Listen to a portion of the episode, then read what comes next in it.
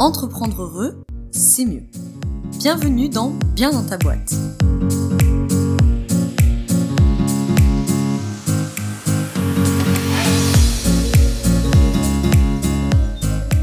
Bonjour à tous, bienvenue dans ce nouvel épisode du podcast Bien dans ta boîte.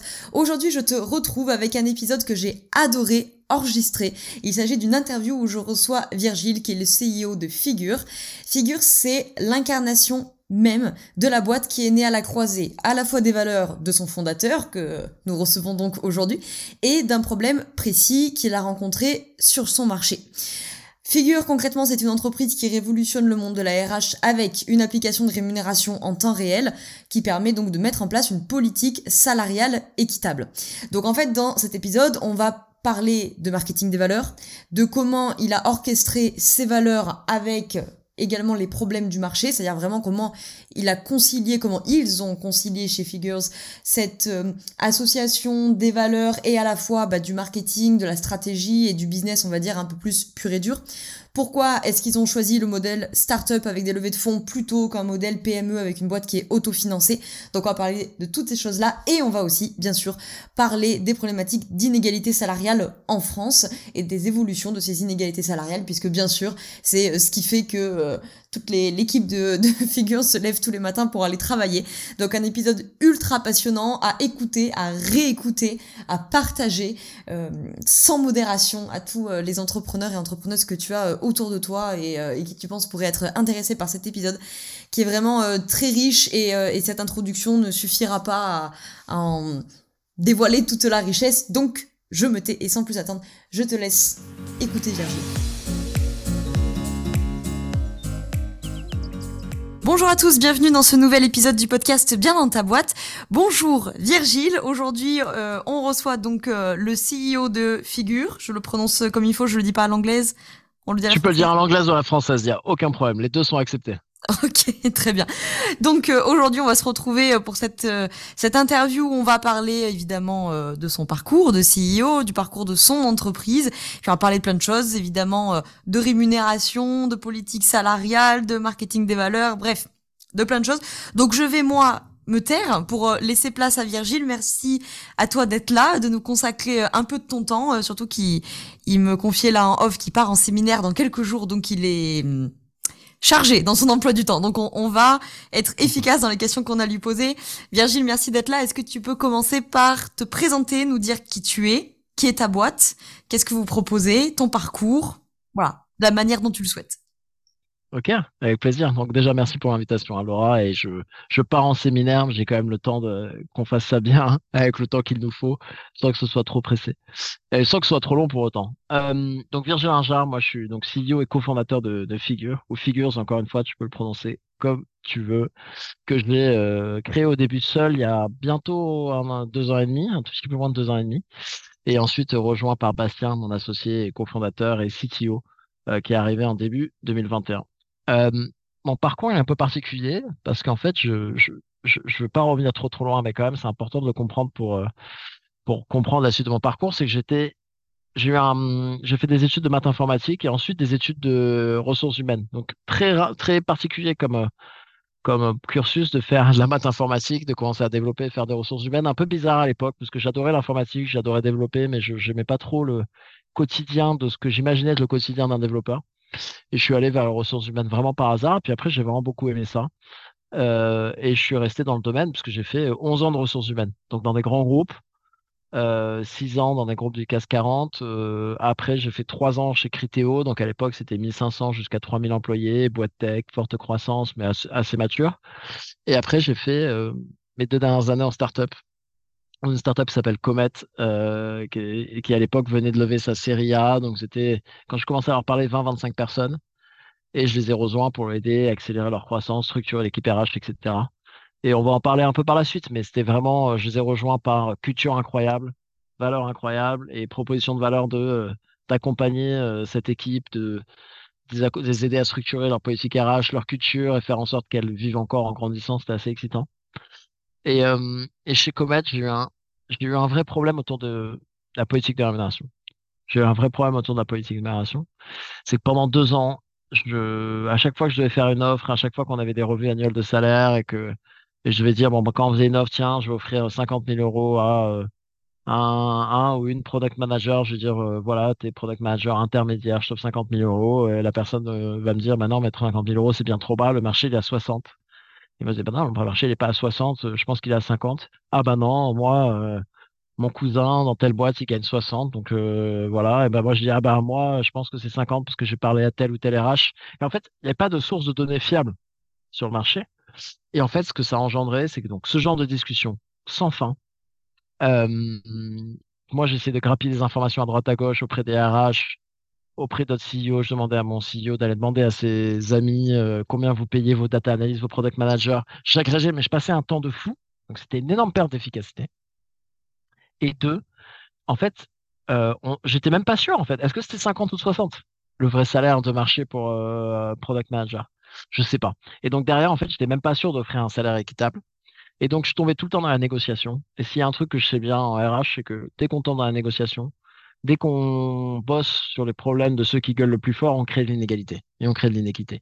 Parce qu'en fait, on va privilégier les gens qui, demandent le plus, les gens qui se peignent le plus. il y a un truc vraiment, moi, qui va toujours animer en côté RH, le côté, ouais, le côté équité et que dès qu'on tombe dans le réactif, dès qu'on tombe dans on s'occupe des gens qui crient, dès qu'on tombe de on récompense ceux qui négocient, on va pas récompenser forcément ceux qui amènent le plus de valeur, ceux qui font mieux les choses, mais ceux qui gueulent le plus fort. Et ça, c'est ça, c'est vraiment un truc qui me dérangeait profondément, quoi, ce côté euh, inégalitaire. Donc là, 2000, on est en 2020, et je me dis tiens, je peux essayer de créer un truc. Euh, déjà, je vais parler à d'autres TRH en fait qui, je leur dis, mais, je suis pas fou, je, suis pas fou d'avoir ce problème de manque de données de salaire, de pas savoir comment calibrer ma politique salariale, de quelles sont les données de marché et tout. Ils disent, non, non, c'est un enfer et tout. Je dis, bon, et si euh, je me lance et j'essaie de lancer ce première étude de marché sur les salaires euh, start-up en France, est-ce que vous êtes partant? On est partant. Et donc c'est parti, octobre 2020, c'est la première version de figure. C'est une quinzaine de boîtes qui est d'accord pour partager leurs données anonymisées de salaire.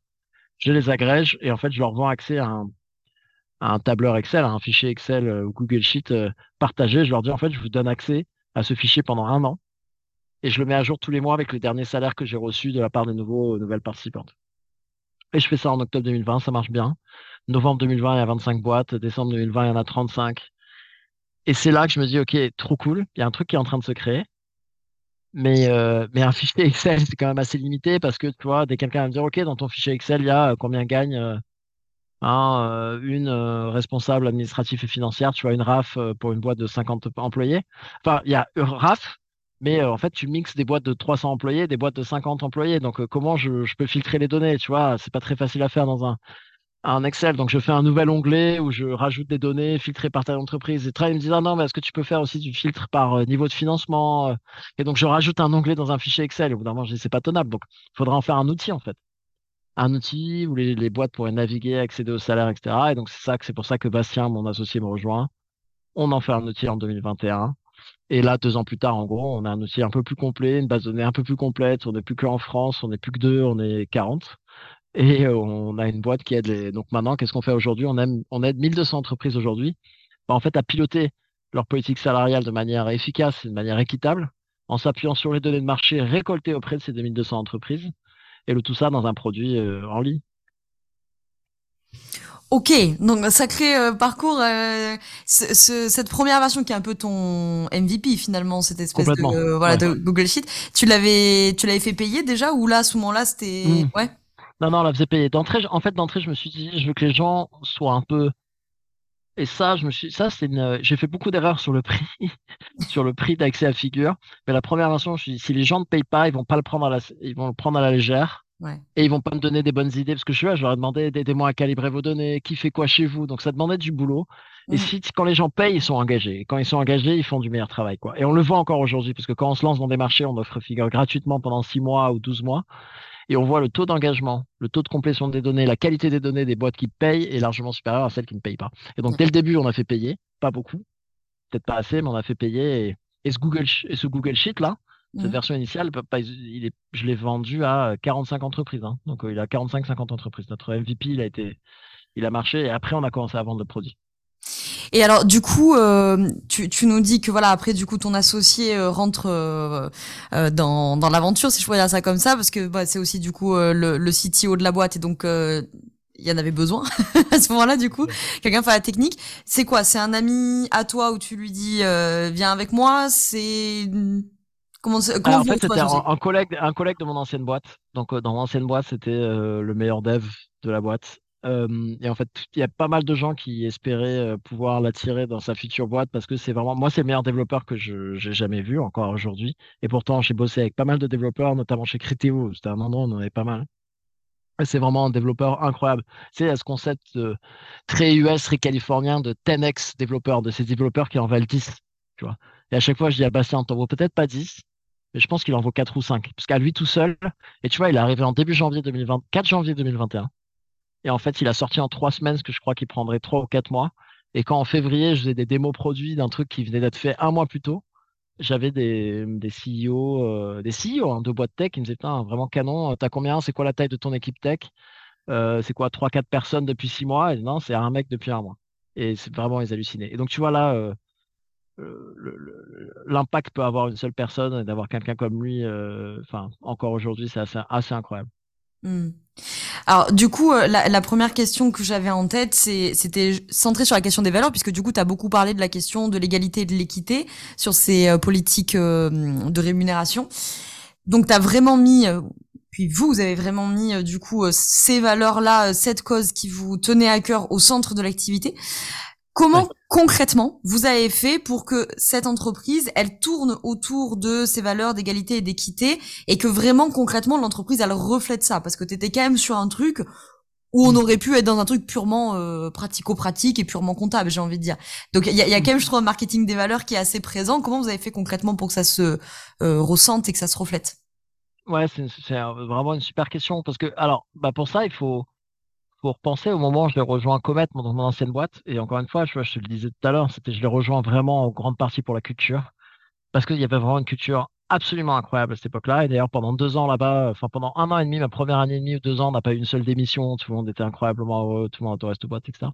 Et un de mon premiers sujets, ça a été de structurer la mission de la boîte, ses valeurs, et de s'en servir pour euh, le recrutement, pour l'évaluation des gens, etc. C'est-à-dire comment est-ce qu'on fait des valeurs quelque chose de défini, de clair, d'explicite, d'actionnable d'utilisable.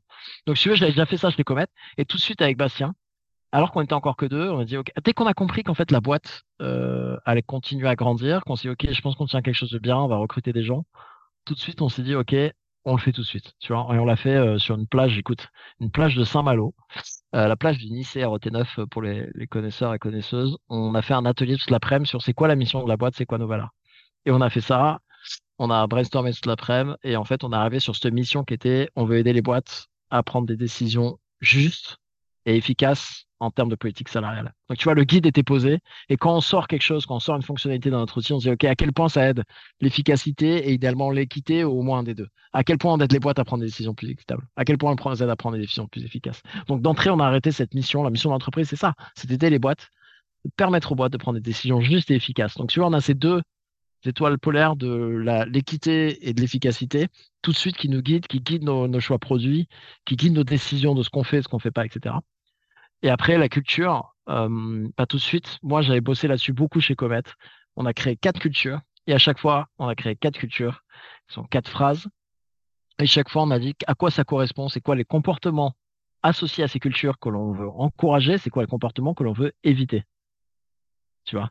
Et donc, on, a fait ça tout de suite avant d'embaucher nos premiers euh, salariés. Parce que je l'avais fait euh, chez Comet et parce qu'on savait que c'était important d'embaucher des gens qui allaient être alignés avec cette culture-là. Mmh. Oui, alors je vois que tu, la manière dont tu as de te représenter tout ce travail-là est très tournée sur la culture d'entreprise, les recrutements, etc. Donc je pense que tout le monde comprend assez bien la nécessité justement de pouvoir recruter des gens qui sont alignés avec les valeurs et compagnie. Ma question, euh, pour compléter la première, c'est est-ce que tu sens que ça t'a servi dans les entreprises qui sont du coup clientes? Mmh, bah complètement, parce qu'en fait ça te tu leur vends ce produit-là. Enfin, moi, ce que je leur vendais dès le début, c'est que moi, ce que je, je, vous, promets, c'est qu'en prenant figure, vous allez être plus efficace dans votre politique de. En fait, je voulais créer un produit qui, pour les, les gens comme moi à l'époque. En fait, je voulais créer le produit que j'aurais, que j'aurais rêvé pouvoir utiliser à l'époque. Et donc, je dis, vous n'allez pas perdre de temps à chercher des données de marché sans fin, à droite, à chercher des données gratuites sur Internet, donc pas trop dignes de confiance, à demander à droite, à gauche. Cette perte de temps-là, vous n'allez pas l'avoir. Et on va vous amener plus d'égalité parce qu'on va vous donner des données de marché précises qui vont permettre de, prendre des décisions égalitaires. Mais en plus, dans l'outil, je n'en ai pas parlé tout à l'heure, on va analyser votre, politique salariale actuelle. On va regarder s'il y a des écarts euh, injustifiés hommes-femmes au sein de votre entreprise. C'est-à-dire qu'on va regarder à poste égal est-ce qu'il y a des écarts hommes-femmes injustifiés? On va vous les, vous les montrer du doigt. On va analyser vos positionnements marché de vos employés. On va vous dire ceux qui sont bien payés, peut-être très bien payés par rapport au marché, ceux qui au contraire sont sous-payés. On va vous les mettre en avant parce qu'on pense qu'il y a une forme d'inégalité si vous avez des employeurs qui sont payés au top du marché sur certains de leurs rôles et d'autres qui sont moins bien payés que 95% des gens qui font le même rôle sur le marché. On va vous les mettre en avant. Mais à la fin, c'est vous qui avez la main sur votre politique salariale. Donc on vient pas, on vient pas vous dire ce qui vous devez augmenter ou pas, mais on vient vous montrer du doigt les inégalités de votre organisation. Et parce qu'on pense qu'en faisant ça, on vous encourage à prendre des décisions plus justes et égalitaires. Donc, si tu veux, cette mission-là, elle se retranscrit dans comment on construit notre produit, dans comment on vend notre produit, dans comment j'explique la valeur ajoutée du produit aux, prospects et aux clients. Ouais. Alors, je voudrais, on, reviendra après sur euh, les questions des inégalités euh, salariales, notamment de genre, c'est une question qui m'intéresse beaucoup. Mais il y en a une que je comptais te poser après, et elle me paraît peut-être plus pertinente de la poser maintenant. Est-ce que tu peux nous parler un peu du cheminement de ton idée? En fait, j'ai l'impression que tu es parti du problème, puisque du coup, tu l'as vécu toi quand tu mmh. étais en gestion RH chez Comet, et que euh, ça a mené à ok en fait derrière ces problèmes quelles sont les valeurs qui sont importantes pour moi qui du coup sont rentrent en, en friction on va dire avec le problème ou est-ce que ça a commencé par les valeurs d'équité d'égalité que tu as traduit en disant concrètement ça pose quoi comme problème au RH quoi? Mmh, ouais c'est un super point. En fait c'est c'est je suis parti à un problème qui existait sur le marché que j'avais et je suis parti dans pourquoi est-ce que ça m'anime de le résoudre en fait? Qu'est-ce qui faisait que c'était un problème pour moi pour pour euh, pour moi? Qu'est-ce que ça me causait et pourquoi ça m'anime de le résoudre? Pourquoi j'ai envie de bosser là-dessus? Pourquoi quand je me réveille le matin, je me dis trop envie de faire ça? Et les gens qui nous rejoignent ont, sont drivés par ça aussi. Et certains plus par le côté efficacité et certains plus par le côté équité de ce qu'on essaie d'amener sur le marché. Mais en tout cas, c'est de prendre le problème, de dire ok, ben faire un benchmark, ça va aider à résoudre un problème. Mais en fait, c'est quand on s'est posé avec Bastien, si en fait, qu'est-ce qu'on fait à travers ça? Qu'est-ce qui nous anime donc, quand on fait ce benchmark? C'est pas de faire un tableau Excel, pas de faire un produit. Enfin, on aime bien, on est tous les deux, hein, moi avec mon background un peu tech, et on aime bien les produits bien faits avec des jolis boutons, des trucs, mais on fait pas ça pour faire ça. On pourrait pas faire un produit comme on pourrait faire un produit, euh, je sais pas, d'indexation des prix ou de calcul logistique. Non, qu'est-ce qui nous drive dessous? Et on est revenu, tu vois, tu déconstruis le truc jusqu'à dire, bah ouais, en fait, on est arrivé sur ces deux trucs qui nous impactent et qui nous unissent au niveau perso. Parce que moi, c'était des problèmes, et moi, tu vois, j'en ai parlé, le fait de perdre du temps de dingue à faire des fichiers Excel, à agréger des informations. Moi, c'est un truc qui m'insupporte. Et Bastien aussi, on a un truc, euh, on est vachement euh, obsédé par l'efficacité. Tu vois, souvent, on parle euh, d'inefficacité quand on va au restaurant, on va sur un bouton d'ascenseur qui met 5 secondes de plus que ce qu'on voudrait, est-ce que les portes se retournent. Tu vois, on a un vrai truc biais perso qui nous unit sur ce manque d'efficacité et d'optimisation. Et pareil, sur ce manque d'inéquité, lui, il en a souffert. Il en a vu, tu vois, il est peut-être quelqu'un un peu plus discret, il avait des gens un peu plus grande gueule, ce pouvoir de plus d'augmentation que lui par le passé. Donc, tu vois, ce côté, j'ai pas envie que les gens euh, qui aient les plus grandes gueules soient les plus récompensés au niveau carrière et rémunération, ça le drive. Donc, tu vois, c'est le côté équité. ben, moi aussi. Parce que moi, au niveau RH, je l'ai trop vu. Quand on est RH, on est débordé. Je te le disais tout à l'heure, on devient réactif au problème et donc pas proactif. Et donc, on, on récompense pas les bonnes choses. Donc, on est revenu au principe premier de qu'est-ce qui nous drive au fond. Tu vois, évidemment, j'ai fait un fichier Excel pour résoudre un problème. Et quand je me suis venu avec Bastien, je lui parle du fichier Excel, de ce qu'on pourrait faire, il l'a fait. Et en fait, quand on s'est posé, on est revenu au principe premier d'en fait, qu'est-ce qu'on essaie de faire, qu'est-ce qu'on essaie de patcher, qu'est-ce qui nous anime tous les deux, qu'est-ce qu'on a en commun qui se retranscrit dans Figure. Et c'est ça qui a, déterminé la mission. Ouais, je trouve ça hyper intéressant ce que tu dis parce que je trouve qu'il y a beaucoup d'entrepreneurs et peut-être qu'on y est tous ou façon de parler ou beaucoup à y être passé peut-être à un moment ou à un autre de la boîte mais des fois effectivement comme tu dis tu vas te consacrer à un problème sans te questionner de mais en fait pourquoi je me consacre à ce problème en fait? Je pourrais avoir un travail tranquille et et, et pas m'infliger euh, tout ce stress mais non je veux me lever tous les matins pour résoudre ce problème. Et c'est vrai que il y a j'imagine pour beaucoup d'entrepreneurs d'entrepreneuses qui nous écoutent peut-être une difficulté en fait à venir identifier derrière les valeurs euh, fondamentales puisque je crois qu'il y en a quand même beaucoup qui peuvent se retrouver tu sais dans une espèce de flou qui est au quotidien je suis happé par un besoin de sécurité par la pression financière par euh, euh, le customer care et en fait je passe mon temps tu vois comme tu disais tu as raison des RH qui font de la réaction au plus euh, énervé, on va dire. Ben, je pense qu'il y a beaucoup d'entrepreneurs qui font un peu de la réaction au plus urgent, tu vois, au chiffre d'affaires, au client mm. qui est pas content, à l'offre qu'il faut sortir, et qui du coup peut-être ont du mal à prendre ce recul de dire mais en fait pourquoi je me lève tous les matins, etc. Est-ce que, hum, alors j'avais pas pris de te poser la question, mais est-ce que euh, il y a des choses qui viennent comme ça peut-être en conseil à leur donner sur comment je peux faire pour vraiment me poser et identifier ce qui est vraiment important pour moi parce que je serais quand même beaucoup plus motivé si je suis drivé par mes valeurs que juste de réagir à de l'urgence, quoi. Ouais, bah écoute, moi je m'étais appelé, je t'ai appuyé sur une méthodologie qui t'aide à déconstruire le côté mission, vision d'une boîte, qui te fait poser des questions, etc. Et on, on avait fait l'exercice avec Bastien. Tu vois, on avait fait, on avait fait l'exercice avec Bastien et, euh, et on était arrivé à, à, déconstruire ces principes. Qu'est-ce qui nous anime? Qu'est-ce qu'on veut pas voir? Qu'est-ce qui nous excite? Au contraire, qu'est-ce qu'on ne tolère pas? Et tu vois, tu as pas mal de cette questions qui te permettent d'arriver à ça. Et ce qui nous amène, c'est trop bien dans ce que tu dis. Et, ce qui nous amène derrière à dire, tu vois, la première manière de, d'aider les boîtes à avoir des décisions plus justes et efficaces, ça a été de faire un benchmark de salaire, leur donner accès à des salaires de marché. Mais en théorie, si tu y penses, un monde plus juste, bah en fait, il n'y aurait pas besoin de ce benchmark, que ce benchmark il serait disponible pour tout le monde. Tout le monde aurait accès quels sont les salaires du marché et aurait des décisions sur, bah tiens, regarde, le, sur le benchmark gratuit, méga fiable, disponible, voilà ce combien sont payés les postes. Et donc, en fait, notre business serait tué. Eh ben, tant pis, parce qu'en fait, il faudrait que nous, il y aurait d'autres manières d'aider les boîtes à prendre des, des, décisions, euh, tu vois, justes et efficaces. On, on vient pas faire un benchmark, on vient aider les boîtes à prendre des décisions justes et efficaces. Le meilleur moyen qu'on a trouvé à l'époque, c'était de faire un benchmark, mais demain sera peut-être autre chose. Et donc, en fait, ça donne un fil conducteur, une vision. Tu vois vraiment ce côté, ils le disent, étoile, étoile polaire, où, où que tu vas, à tout moment, tu lèves les yeux, tu fais, qu'est-ce qu'on vient faire là? Et c'est ça. Et peut-être qu'aujourd'hui, ça t'amène à faire un outil de benchmark, demain, ça nous amènera à faire autre chose.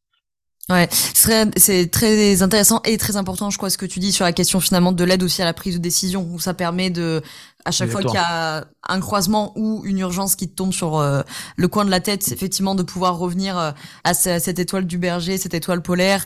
Et mm. j'entends un peu une notion de d'axe aussi, tu vois, de est-ce qu'on n'est pas en train de foutre le camp de la mission. Exactement. Alors justement, pour revenir euh, à la mission, euh, je cite ce qui est écrit euh, sur la page d'accueil du, du, site, qui est une application qui permet de mettre en place une politique salariale équitable.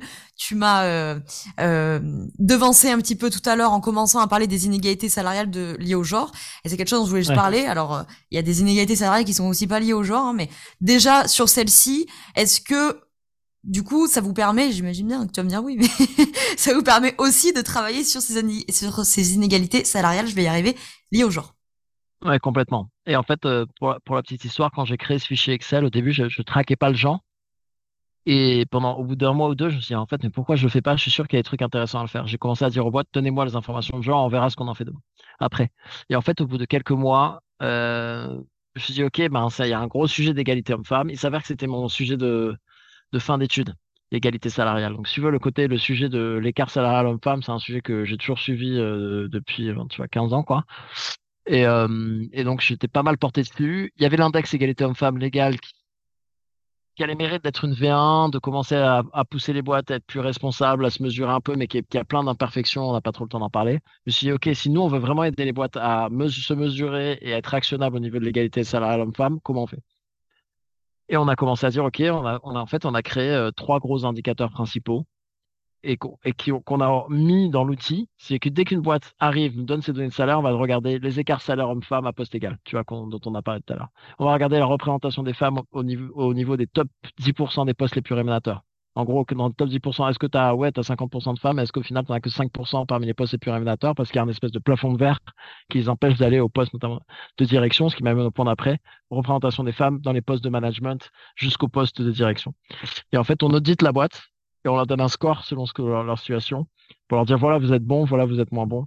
Donc, si vous voulez vous améliorer, ça passe par là. Et donc, dans cette situation-là, enfin, tu vois, tu ne peux euh, corriger que ce que tu peux mesurer. Donc, on arrive à leur donner ce niveau de mesure. Comme on voit principalement avec des petites boîtes, parfois, elles n'ont pas le temps, elles n'ont pas les compétences, elles n'ont pas les outils pour mesurer leurs problèmes. Elles disent, moi, j'arrête de bosser dessus, mais je ne l'ai pas. Bah, ça tombe bien parce qu'en faisant, en venant chez Figure pour euh, potentiellement juste consolider des, des données de marché, nous, on arrive à leur dire, bah, tiens, en fait, par ailleurs, voilà un audit de ta situation. voilà ce sur quoi tu dois bosser. Hmm. Ce qui, ce qui m'intéresse aussi, c'est que bah, j'imagine par définition que des boîtes qui font déjà le taf de, de venir chez toi, c'est qu'elles ont du coup a priori quand même un minimum concerné par la question de, des, des, égalités salariales. Donc dans ces boîtes, pour celles qui se retrouvent avec un audit où en fait elles se rendent compte que ah ouais, bah, on a une sacrée inégalité de genre, j'imagine que ce n'est pas parce que la culture d'entreprise est profondément sexiste Sinon, à mon avis, elle ne viendrait pas chez toi. Comment tu expliques ça? Est-ce que c'est un truc, tu sais, de sexisme qui est tellement en fait intériorisé qu'ils se rendent même pas compte qu'il y a des inégalités salariales. Euh, Est-ce que voilà, plafond de verre, comme tu disais, comment toi tu interprètes ces inégalités euh, dans ces boîtes? Bah, en fait, à plein de biais, hein, survient l'inégalité de salaire homme-femme. Je prends les cartes de salaire homme-femme qu'on aime appeler non ajustées, c'est-à-dire sans prendre compte, en compte le, poste sur lequel on, parle. Euh, 19% selon notre dernière étude. Euh, ça vient de quoi? Ça vient de deux problèmes principaux qui sont euh, la sous-représentation des femmes dans les postes les plus payés qui sont notamment les postes dans la tech, dans la finance, et, euh, la sous-représentation des femmes, enfin la difficulté pour les femmes d'arriver à des postes de direction, l'effet plafond de verre qu'à chaque. Et nous, on le voit quand tu regardes nos données, tu vois, tu prends le premier poste de, management, on a genre 48% de femmes dans nos données, le poste de team lead ou de, chef d'équipe ou de premier niveau de management. Tu vas au poste de directeur, on a 30, 31%, tu vas au poste de VP, on tombe à, je plus, 20, 20%. Tu vois, au poste de C-level de dirigeant, on est à 17%. Tu vois, cette pyramide. Donc, en gros, euh, on, on, a ce problème-là, ce sont des problèmes sociétaux qui se reflètent dans les entreprises. Il y a plein de causes. Il y a bah, des problèmes à la formation, de croire que, par exemple, les postes du développement, les postes de la finance, c'est pas des fois fait pour les femmes, alors que historiquement, c'est des postes pour les femmes. Donc ça, c'est presque des, ah, ça, c'est presque un sujet qui est presque un sujet sociétal sur lequel les entreprises peuvent un peu agir, mais que ça vient presque dans l'éducation. Tu vois, le plus gros du problème là-dedans, la sous-représentation des femmes dans les postes de tech, c'est un problème plus d'éducation que d'entreprise. Dans les postes de direction, par contre, c'est plein de choses. C'est les congés parentaux, c'est la possibilité de l'égalité. Bah, c'est aussi sociétal dans le sens, c'est l'égalité des tâches dans les, dans les couples pour que les différents parents aient les mêmes rapports, les mêmes implications et donc pas qu'on se retrouve avec des femmes qui aient plus d'arrêt de, carrière ou de plus de pénalités dans la carrière que, que nécessairement les hommes. Euh, et dans l'entreprise, c'est des biens inconscients. Comment sont prises les décisions de promotion? Tu vois, il y a plein de biens inconscients à ce moment-là qui sont et pas forcément beaucoup de discrimination, parfois inconsciente et beaucoup de biens inconscients. Et donc là, il y a pas mal de choses à faire dans ce sujet-là. Donc, si tu veux, il y a ouais, il y a plein de il y a plein de biais sociétaux qui se retranscrivent dans les entreprises et surtout parce que c'est et je vais arrêter après, mais il y a une des raisons principales qui amène à de la la discrimination non voulue, hein, souvent inconsciente homme-femme, et notamment au niveau des salaires, mais pas que, c'est le manque de structure. Tu vois, par exemple, quand tu recrutes, tu as tendance à recruter des gens qui te ressemblent. Or, qu'est-ce qui se passe? Ces startups, nous, on a, je sais plus ce qu'on avait dans les données, c'est 90% euh, de fondateurs qui sont masculins, peut-être un peu moins maintenant, je me souviens plus des dernières données qu'on avait. Tu as une équipe de fondatrices de, de boîtes, c'est deux ou trois personnes qui sont des mecs ils vont recruter principalement par défaut, ils vont avoir tendance à recruter les gens qui leur ressemblent, sont plus, souvent des mecs, et boum, tu te retrouves avec un comité de direction d'une boîte de 15-20 personnes, tu as 5 mecs. Et donc, de facto, c'est une boîte qui est moins accueillante pour les femmes, donc tu as moins de femmes, donc c'est plus dur pour les femmes de progresser dans l'entreprise. Enfin, tu vois, tu as plein de biais qui viennent de les petites startups. Quand tu es déstructuré, en fait, tu crées plein de biais au recrutement, plein de biais aux augmentations salariales, etc., qui ont tendance à pénaliser les femmes. Et en fait, souvent, la structure, d'amener plus de structure et de process dans les entretiens de recrutement, dans les négociations annuelles, enlève ce biais inconscient, mais souvent les petites boîtes n'ont pas cette structure-là. Donc tu vois pourquoi on se retrouve avec des problèmes dans les petites, dans les jeunes boîtes dès le début. Et ça me fait penser aussi à ce que tu disais tout à l'heure, où, tu disais que quand toi t'étais encore RH, bon voilà, tu fais un peu euh, en réactivité à celui qui gueule le plus fort. J'imagine que là tu dois aussi avoir un biais, parce que j'imagine que quand même globalement, euh, les, enfin je sais pas, hein, tu vas me contredire, peut-être que j'ai tort, mais moi j'ai dans le préjugé que les demandes de promotion, d'augmentation, etc. Euh, euh, de manière euh, intrinsèque viennent plutôt des hommes que des femmes, j'imagine. Ou c'est une fausse Énormément. idée Non, non, non, c'est non, c'est loin d'être une fausse idée, tu vois. Parce qu'en effet, quand tu tombes sur les écarts de salaire à poste égal, une des études qui date il y a un an et demi, euh, etc., montre que un des, le facteur le plus important, c'est souvent à placer ça à la négociation. Et qu'en fait, en effet, en moyenne, les femmes négocient moins et à demande égale, elles ont tendance à moins obtenir ce qu'elles demandent. Et d'ailleurs, tu vois, on a des chiffres, un de nos partenaires, euh, OTA.com, une plateforme de recrutement, donc plus en Angleterre. Hein. Mais bon, je pense que le phénomène euh, s'applique un peu partout, montre qu'à poste égal, eux, ils traquent du côté candidat, candidate, ils traquent les demandes de salaire. C'est-à-dire que si je voulais avoir un poste, combien je voudrais avoir? À poste égal, des femmes demandent 10% de moins sur la plateforme. Et même quand tu ajoutes, parce qu'ils sont en Angleterre, ils peuvent suivre ces données-là, on peut pas trop en France. Les femmes de, qui ont en plus une origine, d'origine par exemple ethnique différente, euh, sont à 20% en dessous des hommes. Donc si tu veux, tu as un énorme biais. Plus tu vas te baser sur la négociation, plus tu vas récompenser les hommes de facto, à l'embauche, comme pendant les augmentations annuelles, comme pendant les promotions annuelles. Oui, oui, je, je, c'est une question aussi que j'allais te poser, mais bon, du coup, tu as répondu de, qu'on voit, j'imagine aussi d'autres discriminations, celles liées au genre, bien sûr, mais j'imagine des discriminations raciales aussi. Et j'entends un peu que finalement, quand tu commences à cumuler des facteurs d'inégalité, bah, du coup, tu es encore moins entendu, quoi.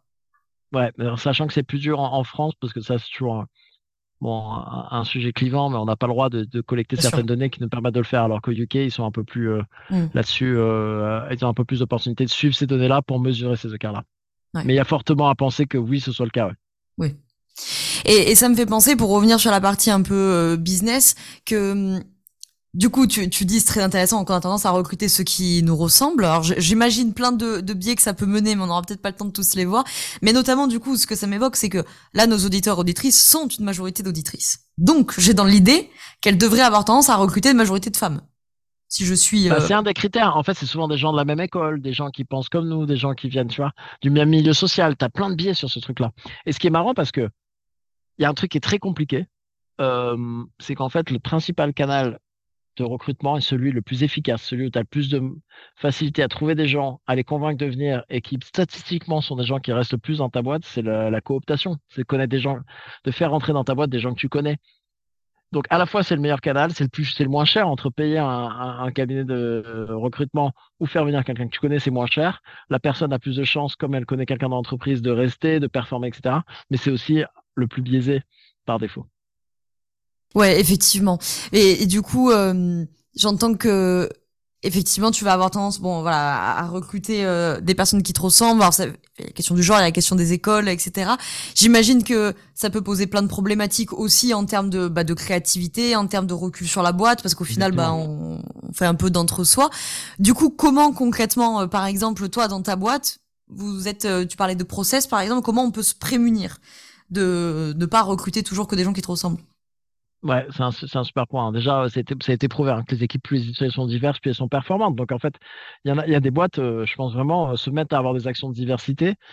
Peut-être même elles n'y croient pas, pas par conviction, mais par euh, optimisation de performance de boîte. Hein. Donc, ça, c'est déjà un super point. alors, tu as plusieurs manières de le faire. Il y a un des sujets au recrutement qui est toujours très clivant en France parce qu'on n'aime pas ça. C'est le sujet un peu de, entre guillemets, des quotas, de la discrimination positive, ou en tout cas partielle. Euh, c'est un point important et c'est un point très clivant en France qu'on déteste ça dans un pays pour l'égalité des chances ou l'égalité dans, nos principes fondamentaux. On a l'impression que c'est un principe inégalitaire. Mais il faut garder en tête une chose que, par exemple, si la France est maintenant un des leaders dans la représentation des femmes parmi les conseils d'administration, c'est pas parce que les dirigeants d'entreprise sont levés un jour en disant tiens, va, j'ai envie d'avoir plus de femmes à mon conseil d'administration. Euh, c'est parce qu'il y a une loi qui est passée les obligeant à avoir un pourcentage de le faire. Voilà. Et donc, sur le recrutement, ce qu'on a fait, et qui moi je pensais ça, et j'encourage les gens à faire, c'est que par exemple, quand on a. Donc nous, on est deux cofondateurs. Donc déjà, tout de suite, dès qu'on s'est bien, on était reparti avec un biais de, diversité qui était assez fort, parce que tout de suite, quand on a voulu recruter des gens dans l'équipe de direction, tout de suite, on s'est dit, ben, nous, on veut recruter, euh, on veut recruter idéalement féminiser notre comité de direction. Et donc, euh, on a dit, on va recruter pour Head of Marketing, c'est un des premiers rôles de direction que l'on va recruter. J'ai dit, ben, en fait, on ne va sourcer, c'est-à-dire qu'on ne va et c'est moi qui le faisais à l'époque, hein. je ne vais approcher que des femmes pendant, je sais plus comment c'était à l'époque, deux mois ou trois mois. Et si ensuite euh, on ne trouve personne, on ouvrira le poste. Mais par défaut, oui, j'ai des impératifs business, mais par défaut, on va se forcer à essayer d'avoir une approche, euh, d'aller chercher et de sourcer des candidats féminins. Et si on avait des gens qui postulaient, par contre, on traitait leur candidature, mais dans l'approche externe, et en fait à l'époque, euh, on n'avait eu aucune candidature viable, c'était que de l'approche de, de candidate. Ça m'emmène il y a un lien dans ma tête, tu vas voir. à la question que j'avais prévu de te poser, parce que je vois que le, temps file quand même, euh, à la question de la levée de fonds. Le lien étant que j'entendais justement ce matin, et je me rappelle plus du chiffre que peut-être tu dois connaître beaucoup mieux que moi, sur les différences de levée de fonds entre les hommes et les femmes. C'est pour ça que j'ai fait le lien dans ma tête, mmh. où les femmes ont tendance à lever, je sais plus combien, X% de moins que leurs confrères masculins, quoi. Bon, en tout cas, pour revenir à votre levée de fonds, j'ai donc vu que votre dernière levée de fonds s'est élevée à 6 millions 8 quand même. Euh, bon, il y aurait là aussi plein de questions, mais déjà ma première question, c'est pourquoi est-ce que vous avez fait le choix de passer par de la levée de fonds? Pourquoi finalement ne pas avoir choisi un modèle TPE PME et plutôt avoir opté pour le modèle hmm. startup quoi? Bah écoute, c'est un, une super question parce qu'en fait, au début, c'est pas ce qu'on voulait faire. Au début, on voulait faire une boîte autofinancée, c'est ce qu'on a été au début. Néanmoins, en fait, on a été, en gros, je te mets le, contexte. On est en 2021. On se dit, on va faire une boîte autofinancée. On a des clients, on a des revenus. Bastien et moi, on peut se payer assez tôt, ce qui est trop bien, tu vois. Et euh, on voit le potentiel de croissance et on se dit, tiens, on va recruter deux, trois personnes et on va tenir à 4-5 à faire une boîte autofinancée pendant un moment. On, commence à ouvrir les postes. Néanmoins, en fait, on, on a réalisé que dans le business initial dans lequel on dans le benchmark, tu vois, on, vendait notre outil qui aidait à accéder aux données de marché, mais on vendait, on était un, mix entre vendre des données et, le produit qu'on mettait sur nos données pour exploiter les données plus facilement. Mais on vendait des données. Et on s'est dit, en fait, on est le premier sur le marché, mais qu'est-ce qui se passe si on arrive avec un gros, euh, un gros américain ou quelqu'un qui se lance en Europe en levant 5, 10, 15 millions et qui dit, moi, je vais pas faire un petit benchmark avec 100, 150, 200 boîtes en France, je vais en faire un avec 2000 boîtes en Europe. Et eh ben, en fait, on est dans un marché où euh, c'est très dur d'exister dans ce cas-là. Parce qu'en fait, si une boîte vient en disant, ah ouais, ben ouais, il y a Figure, ils font, ils ont ils ont, ils ont les données de 100 entreprises en France, ben nous, on, on va se lancer, on a 400 entreprises, on en a, euh, ou 500 ou 1000, un peu partout en Europe en toi, en tant qu'entreprise, si tu vas avoir les meilleures données de marché sur tout international, tu vas voir qui? Forcément la plus grosse, tu vois. Dans le business de données, c'est différent des business d'application. Tu vas dire, moi, je prends la plus petite application qui correspond très bien à mes besoins versus une plus grosse, etc. Nous, on n'a pas ça. En fait, il fallait avoir une grosse base de données. Et on s'est dit, si on ne lève pas des fonds, on ne tente pas d'accélérer, on va se retrouver avec un gros acteur qui va arriver, qui va le faire et qui va mettre un bulldozer en place et on va pas réussir à rivaliser, on va mourir. Et ce qui est intéressant d'ailleurs, donc on s'est dit en fait, soit on se fait racheter, soit on lève des fonds et il n'y a pas de juste milieu, la boîte euh, autofinancée, on n'y croyait pas. Et en fait, on a eu l'opportunité de se faire racheter plusieurs fois, mais on s'est dit non, autant vivre. On a l'opportunité de, une seule fois peut-être dans notre vie, de faire une boîte un peu start-up, lever des fonds et tenter de vivre cette aventure-là. Donc, on a hésité entre les deux. On s'est dit, on prend cette option B. Et d'ailleurs, en fait, l'histoire dit que, un, les fameux gros acteurs sont arrivés. Un acteur américain est arrivé en Europe euh, qui avait levé 100 millions aux États-Unis dans le même domaine. Euh, deux, un acteur local s'est créé, euh, tu vois, il y a un an, levant 10 millions sans aucun business et en offrant un truc gratuitement pendant le lancement, un truc pas tenable. Et si on n'avait pas levé des fonds, je sais pas comment on pourrait, je pense qu'on serait mort. Et d'ailleurs, en fait, quand on a lancé l'Angleterre, il y avait une petite boîte qui avait une centaine de clients en Angleterre à l'époque où nous, on en avait euh, moins, je sais plus, 150 ou un truc comme ça. Et en fait, on les a rachetés. Et on leur a dit, nous, on est à lever des fonds. C'était après notre première levée de fonds. On va venir en Angleterre, on, a plus de fonds que on va grandir plus vite que vous. On a donné en France, on a donné en Allemagne, on va apprendre des données en Angleterre. Soit vous venez maintenant, soit il y a des chances que d'ici la fin de l'année, en fait, euh, on ait trois, quatre fois plus de clients, dont en France, dont en Allemagne, et en fait, euh, vous n'allez pas pouvoir survivre. Et ils ont dit, OK, bon, bah, tu vois. Et donc, en fait, si on n'avait pas levé des fonds, on serait retrouvé dans leur situation à se faire racheter par un plus gros acteur, au mieux, voire à mourir tout quoi. Donc, voilà pourquoi on a décidé de lever les fonds. Ok, super intéressant comme réflexion. Du coup, concrètement, vous avez fait combien de levées de fonds pour l'instant?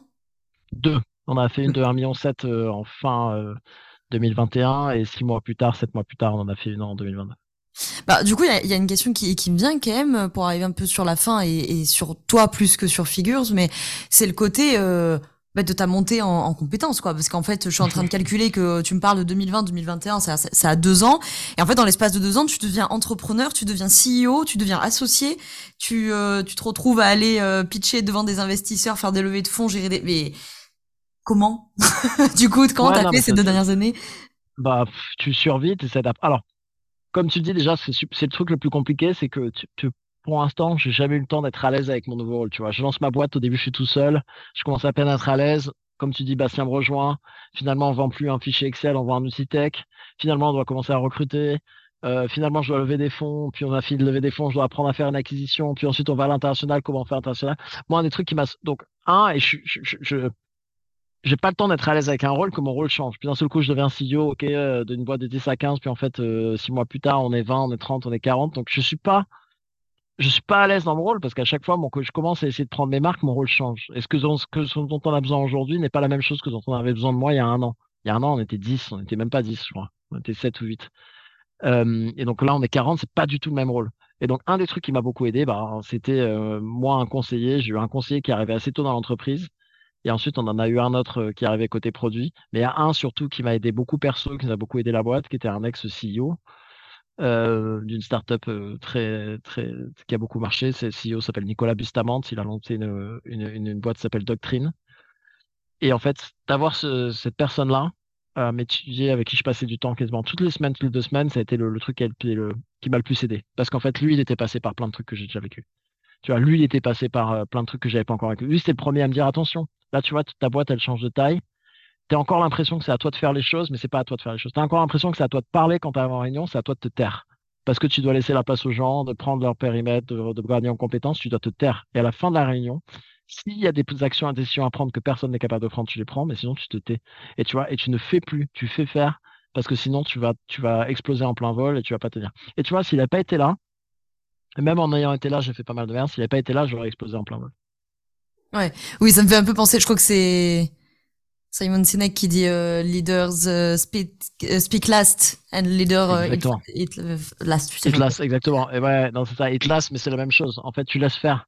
Et mm. si je parle d'entrée, si je donne mon point de vue d'entrée, parce que de par ma position, tout le monde va, enfin bref, tout le monde va s'adapter, va vouloir aller dans mon sens. Donc je dois me taire, je vais laisser les gens prendre leur place, laissant les gens discuter entre eux, même si l'impression d'avoir la réponse, les laisser arriver à la réponse par eux-mêmes, ça va les faire grandir, ça va les responsabiliser, enfin bref. Et tout ça, si j'avais pas quelqu'un pour montrer la voie, je me serais planté. Et donc j'ai fait plein d'erreurs, j'en fais tout le temps. Et je pense que j'en aurais fait quatre fois plus s'il n'avait pas été là. Ouais, c'est super intéressant et j'aimerais te demander euh, ces erreurs et, les, les, enseignements. Alors peut-être par, par mesure de, de, temps afin que ça reste euh, digeste pour les auditeurs et auditrices. J'ai ma traditionnelle question de fin, mais peut-être qu'on va faire un mix. Tu vois. Ma traditionnelle question de fin, c'est quels sont tes trois conseils pour entreprendre heureux? Peut-être qu'un des conseils, c'est euh, faire des erreurs. Je ne sais pas. Je te laisse répondre comme tu veux. Tes trois conseils pour entreprendre heureux, slash les enseignements de tes erreurs comme ça t'inspire. Ouais, je, je, je vois si tu à, à le mettre là-dedans, mais en tout cas, il y a un, moi, il y a un truc, tu vois, si j'avais pas monté, si demain, tu sais, la question, si j'avais pas monté figure sur quoi je bosserais, mais un sujet qui, qui me passionne, c'est l'orientation, l'orientation pro, etc. Et je, je, suis de la croyance, et je l'ai vu beaucoup en RH, tu vois, quand tu vois des burn-out à 30, 35, 40 ans, des gens qui réalisent soudainement qu'ils font une carrière, qui sont pas épanouis, c'est qu'on est, on est historiquement dans une société, un système scolaire qui nous pousse à dire, je veux un plan à 5, 10, 15 ans, je veux faire, euh, si je veux faire ce chemin de qui ne pose pas assez de questions sur, en fait, qu'est-ce que vraiment j'ai envie de faire? Qu'est-ce que j'aime? Qu'est-ce que je sais faire? Tu vois, il y a une matrice qui est très simple, c'est qu'est-ce que j'aime faire, qu'est-ce que j'aime pas faire, qu'est-ce que je sais faire, qu'est-ce que je sais pas faire? Et prendre du temps de faire du recul, faire un peu des bilans de compétences, faire ce genre d'accompagnement pour s'apprendre sur soi, c'est pour moi, c'est numéro un. Je pense qu'on peut pas être je pense qu'on peut pas bien créer sa boîte. Je pense que même on peut pas être d'ailleurs un bon manager même si on peut pas créer sa boîte si on n'a pas fait un gros travail sur soi de déconstruction, de recherche, etc. Donc ça serait clairement le, le numéro un. Le numéro deux, nous, euh, tu vois, c'est de tester quoi. En fait, et pas avoir peur. Tu, tu mentionnais, de pas avoir peur de l'échec. Tout le monde s'est planté. Euh, quand tu parles à tout le monde, euh, bah, maintenant c'est de plus en plus accepté la culture un peu de l'échec, de l'apprentissage, etc. Mais quand même, ça reste une crainte de et si je me plantais, et si je me plantais? Il y a plein de gens. Et ça, ça c'est une chance il y a plein de gens, tout, on n'est pas égal, on n'est pas égaux face à ça. Il y a des gens qui, en fait, sont arrivés à un point de leur carrière où, s'ils se plantent, so what, ils retrouveront, un emploi demain, tu vois. Et ça, tout le monde, il y en a qui peuvent pas se permettre. Donc, ceux qui peuvent se permettre, mais qui par immobilisent, par peur, n'y vont pas, je trouve ça trop dommage, quoi.